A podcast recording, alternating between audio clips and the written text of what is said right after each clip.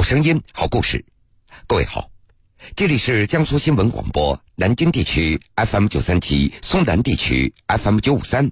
铁坤所讲述的新闻故事。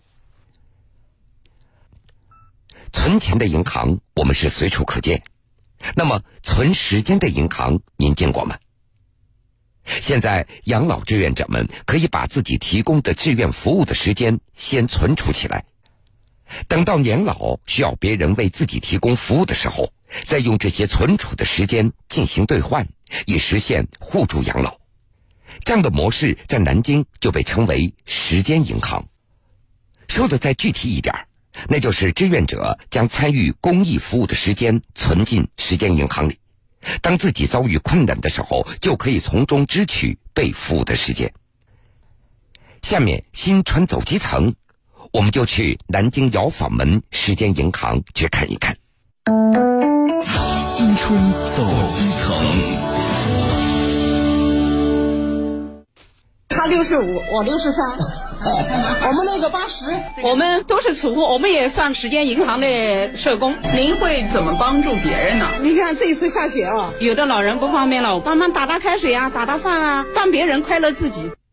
宽敞的养老服务站点被隔离成了若干个功能区。刚才说话的是特别健谈的六十三岁的张东帝，这会儿他正在为下午的联欢演出排练曲目。葫芦丝上拴着红彤彤的中国结，这年味儿立刻就浓厚起来了。在张东地所居住的南京市栖霞区尧化街道王子楼社区，总共有三百多位年龄在六十到八十五岁之间、对居家养老有需求的老人。临近中午了，这是六十三岁的李秀英一天当中最忙碌的时候，利落的给饭菜打包。吕秀英的脚步有点急，她要给四十栋里独居的徐国华奶奶送饭，她担心这饭菜一会儿就凉掉了。啊，这菜里头是两个人，一个青菜，一个青菜，那个是包菜，那个是烟灯炒鸡蛋。菜不错哎，哎都不错，我一个人住这个，天天都来跑跑看看，你看这样还送花这样那样的，这个儿女一样蛮好的，照顾我好哎。二零一四年八月份成为第一批志愿者以来，吕秀英的时间银行卡里就已经存了八百三十五个小时了。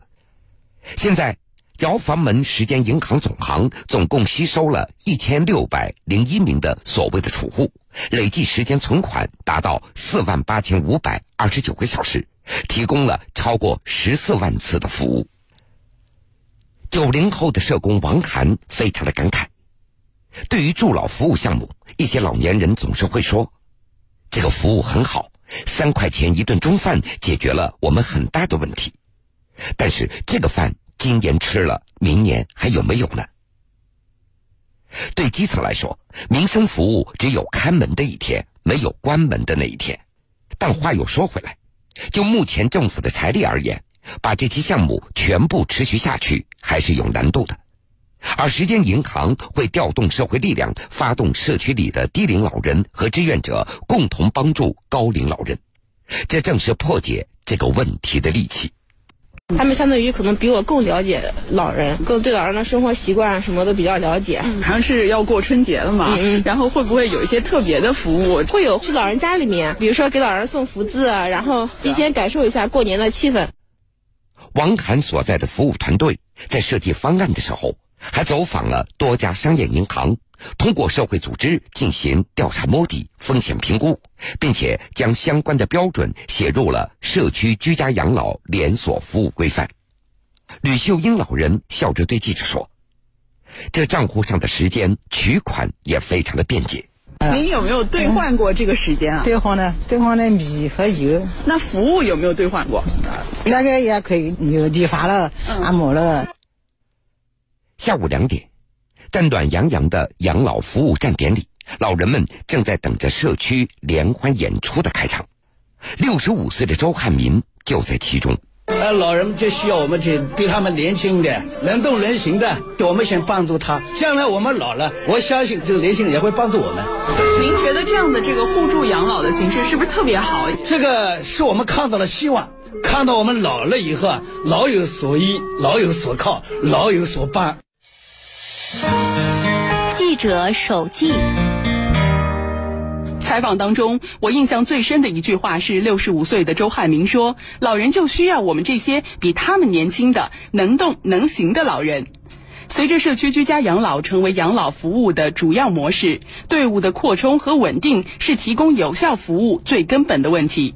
中国人有句老话：“远亲不如近邻。”越来越多的老年人搬到了新社区、新楼房，但是邻里之间的关系却不再像过去那样熟络。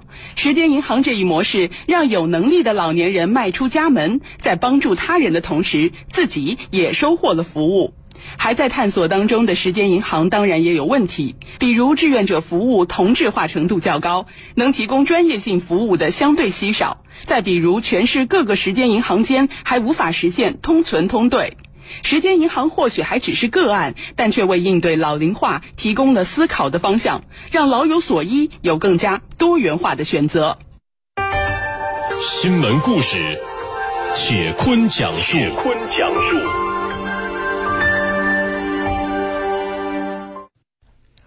欢迎各位继续来收听铁坤所讲述的新闻故事。从湖北来江苏无锡打工的杨师傅，不小心在无锡火车站候车大厅遗失了自己的包裹。到达南京之后，他想坐汽车回湖北。由于他有轻度的健忘症，包裹里到底有什么，杨师傅他已经记不清楚了。因为没有了身份证，杨师傅一直滞留在南京。杨师傅在南京站向警方和南京站的工作人员求助以后，他突然失去了踪影。二月一号，无锡站的工作人员在候车室巡查的时候，发现了杨师傅的背包。无锡站客运值班员邝辉。巡视候车室的时候，在那个座椅旁边这个地方就发现了一个咖啡色的包。呃，当时询问周边的旅客，没有一个人讲是他的。清点里边东西的时候，发现里边全是大量的现金。我们发现了一个一张的无锡市第九人民医院的一个就医卡。根据这么一张就医卡，无锡站的工作人员确认这个背包就是杨师傅的。可是杨师傅这个时候人在哪儿呢？随即。南京铁路南京站派出所第一时间开展了走访调查，并且调阅大量的监控来查找，终于发现了杨师傅的踪影。南京站派出所民警李奎，我们发现这个老人是从南京站北出站口出站以后，就直接到汽车站那边去，可能是想购买汽车票从南京转车回家。我们又去汽车站里面调取里面的监控，就这样。一直到二月三号下午的两点二十分左右，警方终于在南京小红山汽车站候车室找到了杨师傅。师傅，您贵姓啊？杨和平。姓杨是吧？杨和平是吧？哪边人啊？哪边人啊？哪边人？哎，什么地方人？什么地方人呢？哎，呃，湖湖北本溪北阳人。里面还有什么东西啊？还有给我说个大样。还有身份证是不是？哎，是是啊。对。还有你的医保卡。哎哎，是是。对吧？还有你那个病历。对对对对。对吧？对对对对。当大家伙找到杨师傅的时候，并告知包裹已经找到了，杨师傅他这才记起包裹里还有自己辛辛苦苦打了两年的工资，所以他非常的激动。你的东西在无锡站是吧？我给找到了。你也找找？哎，干干啥？我有我有两万四千块钱。二月四号上午的九点，无锡站的工作人员亲手将丢失的包裹送到了杨师傅的手上。我们交接一下，哎，这边是一万，哎，这边是一万，两万，哎，两万，这个是五千四百八，哎，五千四百八，一共是两万五千四百八，哦，两万五，加这你的呃你的皮夹，哎哎皮夹，这个放放对，这你的那个身份证和你的那个就医卡，哎，就医卡，哎，我给你放放清楚啊，哎，是是的，还有两个存折，哎，两个存折是，对，一共就这些东西，哎，是是是。根据杨师傅亲戚的介绍，杨师傅今年六十六岁了，患有轻度的健忘症。近年来，他一直在无锡打工，幸亏有江苏好心人帮忙，杨师傅他终于可以安全返回家乡了。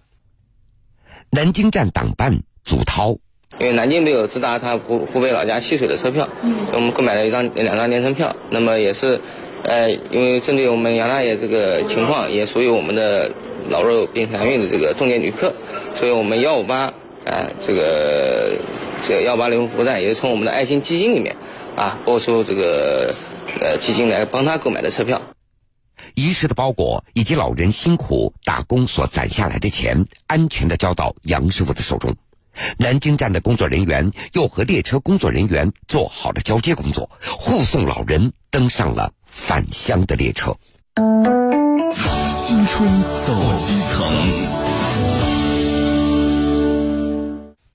新春走基层，我们的记者见到的、听到的，那都是暖暖的故事。在春运期间，很多人那都是在路上度过的，归心似箭。更难免让人在候车的时候感觉到一丝丝的焦躁。不过，在浙江，铁路部门推出了幸福照相馆、书香伴归途等多项贴心服务，让大家的旅程一路欢乐相伴，快乐到家。春运期间，一个在杭州火车东站候车大厅临时开设的幸福照相馆，引起了南来北往乘客的注意。志愿者为走进摄影棚的返乡的乘客免费拍摄照片，旅客们在登上列车之前，可以记录下在过年之前回家的喜悦的瞬间。我可以，可以很好，几位开心点，站起来，来三二一，开心。拍摄完照片，扫一下微信，那么照片就可以传到手机上了。如果想把照片打印出来。那么几米之外就有一台免费的打印机。而在缙云西站，七里小学的孩子们把亲手剪制的窗花送到旅客的手中，让浙江省非物质文化遗产缙云剪纸通过铁路送往了全国各地。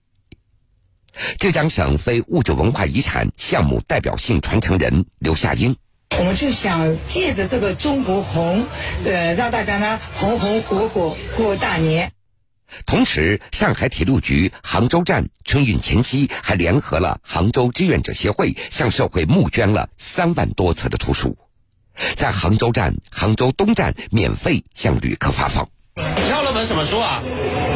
是明暗素描绘本。看得懂吗？看懂啊，我学画画的，画画画的有点难看，所以我要拿这个来来学一下。我们各种书籍都有的，包括小孩动画啊、大人的科普啊，还有一些文献啊，像我们以前的党史文献都有的。以往呢，我们的这些图书都是以一个借阅的形式，那今年呢，我们将这些书籍直接赠送给旅客，在一个旅途整个过程中都可以啊一直在翻阅，一直在阅读，让这个旅行时间呢更加更变得更加充实。目前，杭州有五百多名志愿者正活跃在杭州东站、杭州站以及杭州各大地铁站，为旅客们送上各项贴心服务。如果您买的是站票，还可以在爱心志愿点领取一个爱心小坐垫。如果您着急回家没有来得及理发，志愿者也会为您提供免费的理发服务。好了，各位。这个时间段的新闻故事，铁坤就先为您讲述到这儿。半点之后，新闻故事精彩继续。